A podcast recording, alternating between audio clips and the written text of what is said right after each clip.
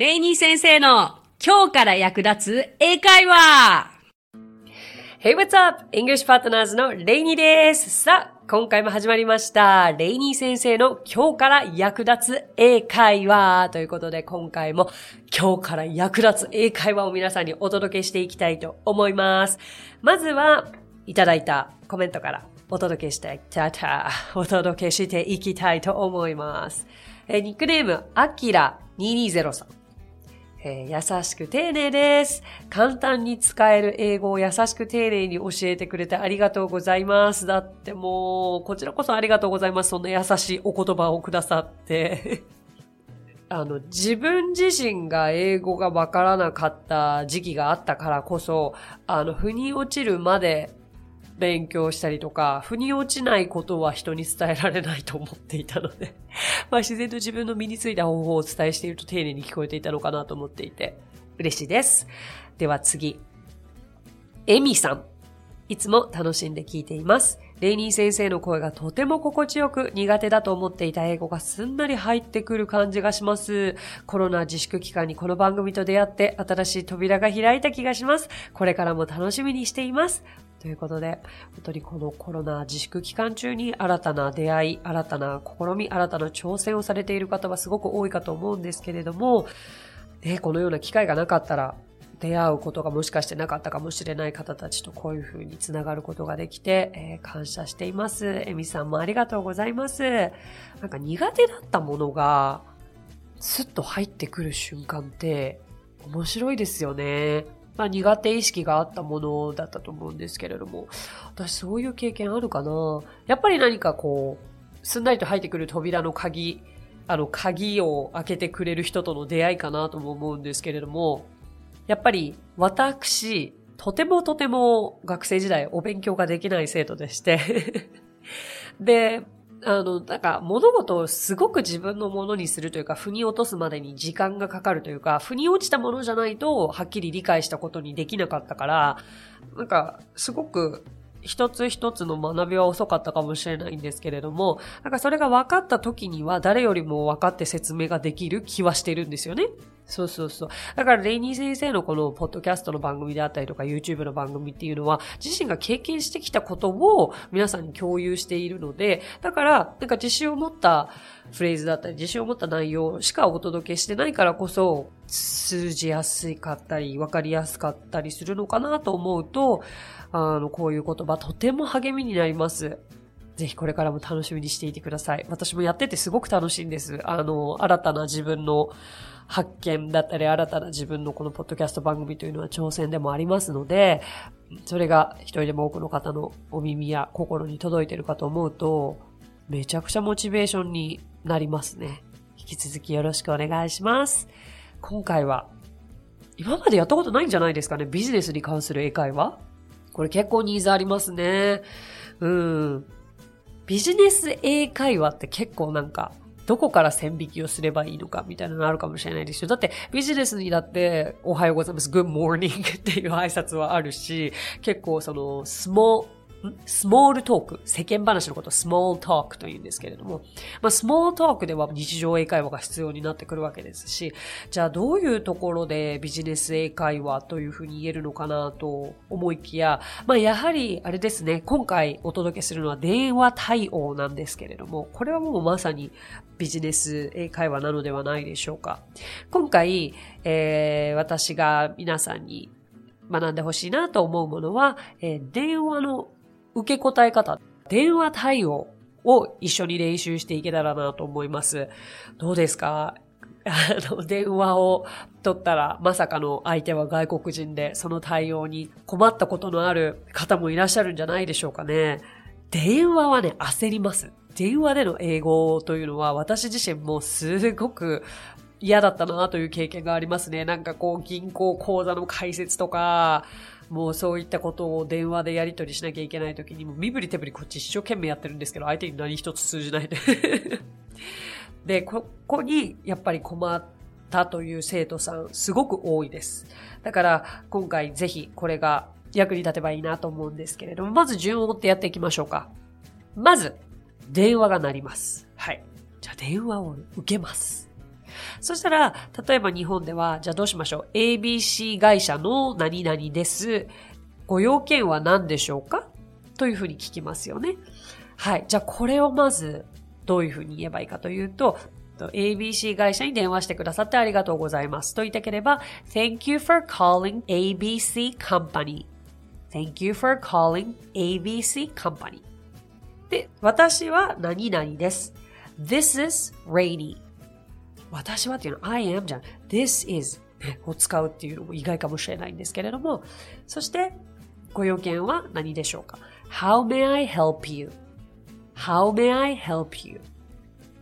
この一連がいいんじゃないでしょうか。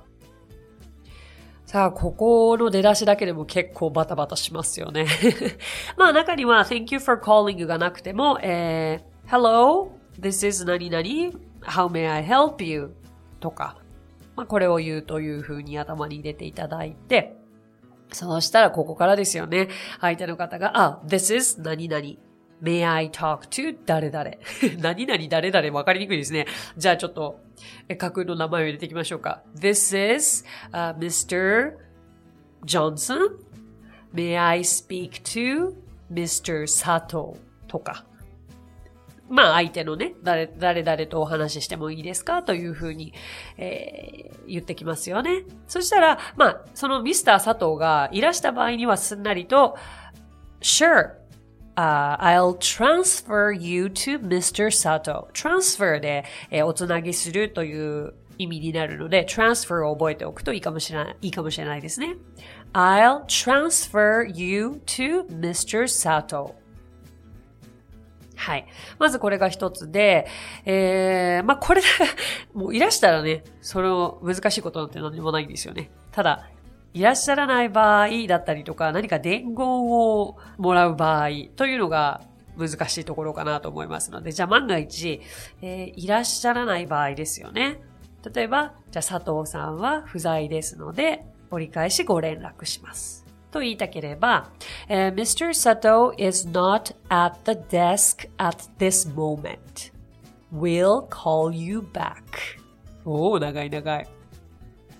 Uh, Mr. Sato is not at the desk at this moment. We'll call you back. という言い方が、まできます。まあもちろんね、表現の仕方っていろいろありますけれども、今日はこのスタンダードな言い方で、えー、頭に入れてもらえればいいのではないかと思いますけれど、えー、not at the desk で直訳すると机にいない。つまり不在ということですね。at this moment でこの瞬間です。えー、じゃあ repeat after Rainy 先生。Mr. Sato is not at the desk at this moment. はい。はい。これとっても次のは役立ちます。折り返しご連絡します。will call you back. はい。これ、あの、ビジネスに限らず、あ、後で電話かけ直すね。call you back. I'll call you back というふうにも言える call you back で折り返す、かけ直すという意味なので、とても便利かと思います。あと、まあ、電話に出られない理由って様々だと思いますけれども、他の電話に出ていますというふうに言いたければ、えー、Mr. Sato is on another line.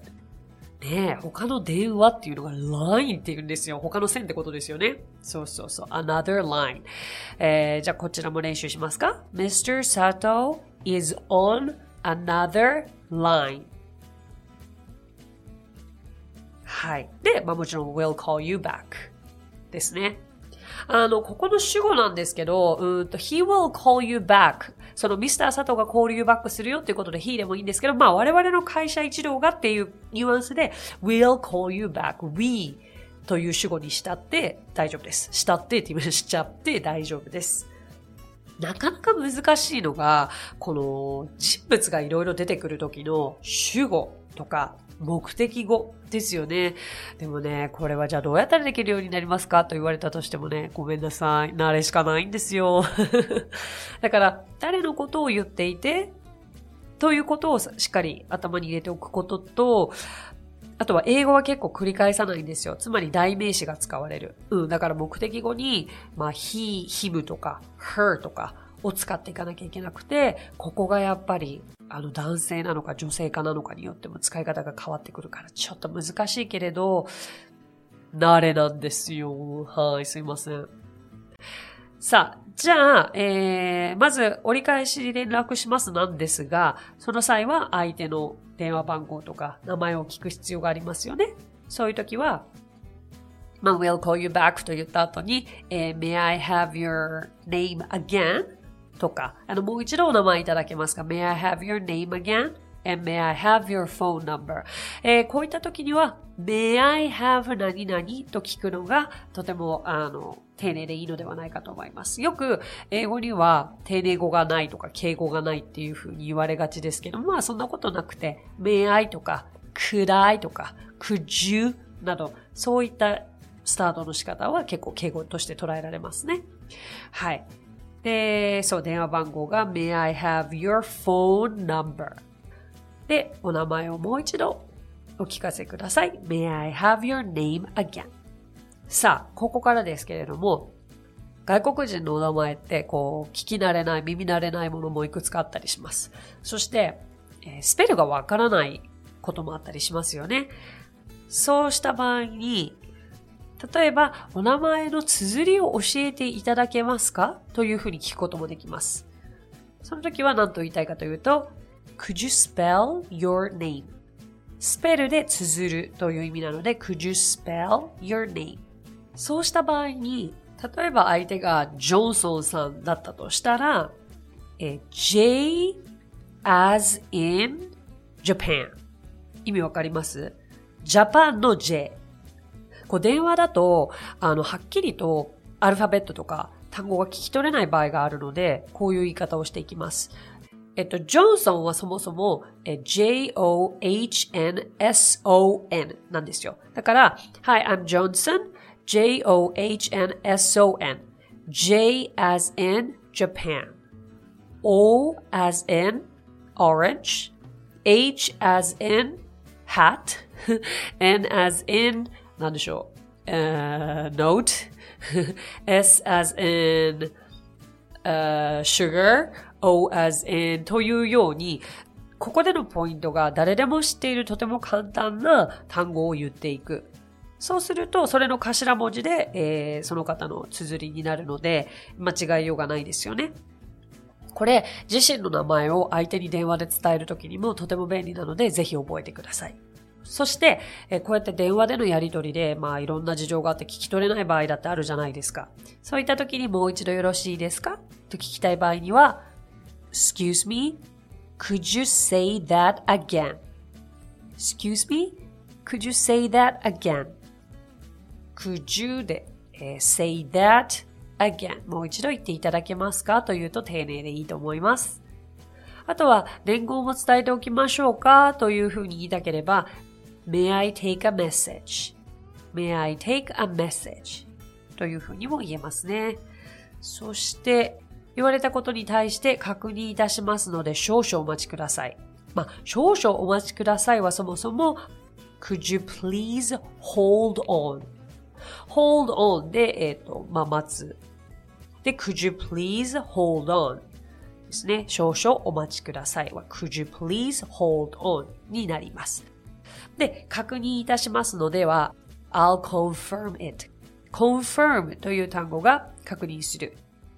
I'll confirm it. So, could you please hold on? I'll confirm it. So, could you please hold on? というふうにできます。ちょっと駆け足でしたかね。たくさん情報はありますけれども、その時々で使えるものをいくつかピックアップしていただけたらなと思います。最後に電話を切るときには、Thank you for calling. Bye とか Thank you for calling. Have a nice day など一言添えて切るといいでしょう。さあ、ということで、今回は、まあ、電話対応ですね。えー、電話を出た時に外国人の方から電話かかってきた時の、まず、要件を聞いて相手におつなげするまでの流れをお伝えしました。えー、実際の、えー、カジュアルな日常会話でも役立つ、例えばね、call you back とかも出てきたので、ぜひご自身のものにしていただきたいのと、あとはね、自身の名前のスペルを相手に伝えるときの言い方は結構勉強になったんじゃないですかね。えー、今回はビジネスに役立つ英語ということで電話対応を共有させていただきました。えー、お役に立ててれば嬉しいです。今日もレイニー先生の今日から役立つ英会話をお聞きくださってありがとうございました。皆様とはまた来週お耳にかかりましょう。Thank you so much for listening. I'll talk to you soon. So till then, bye!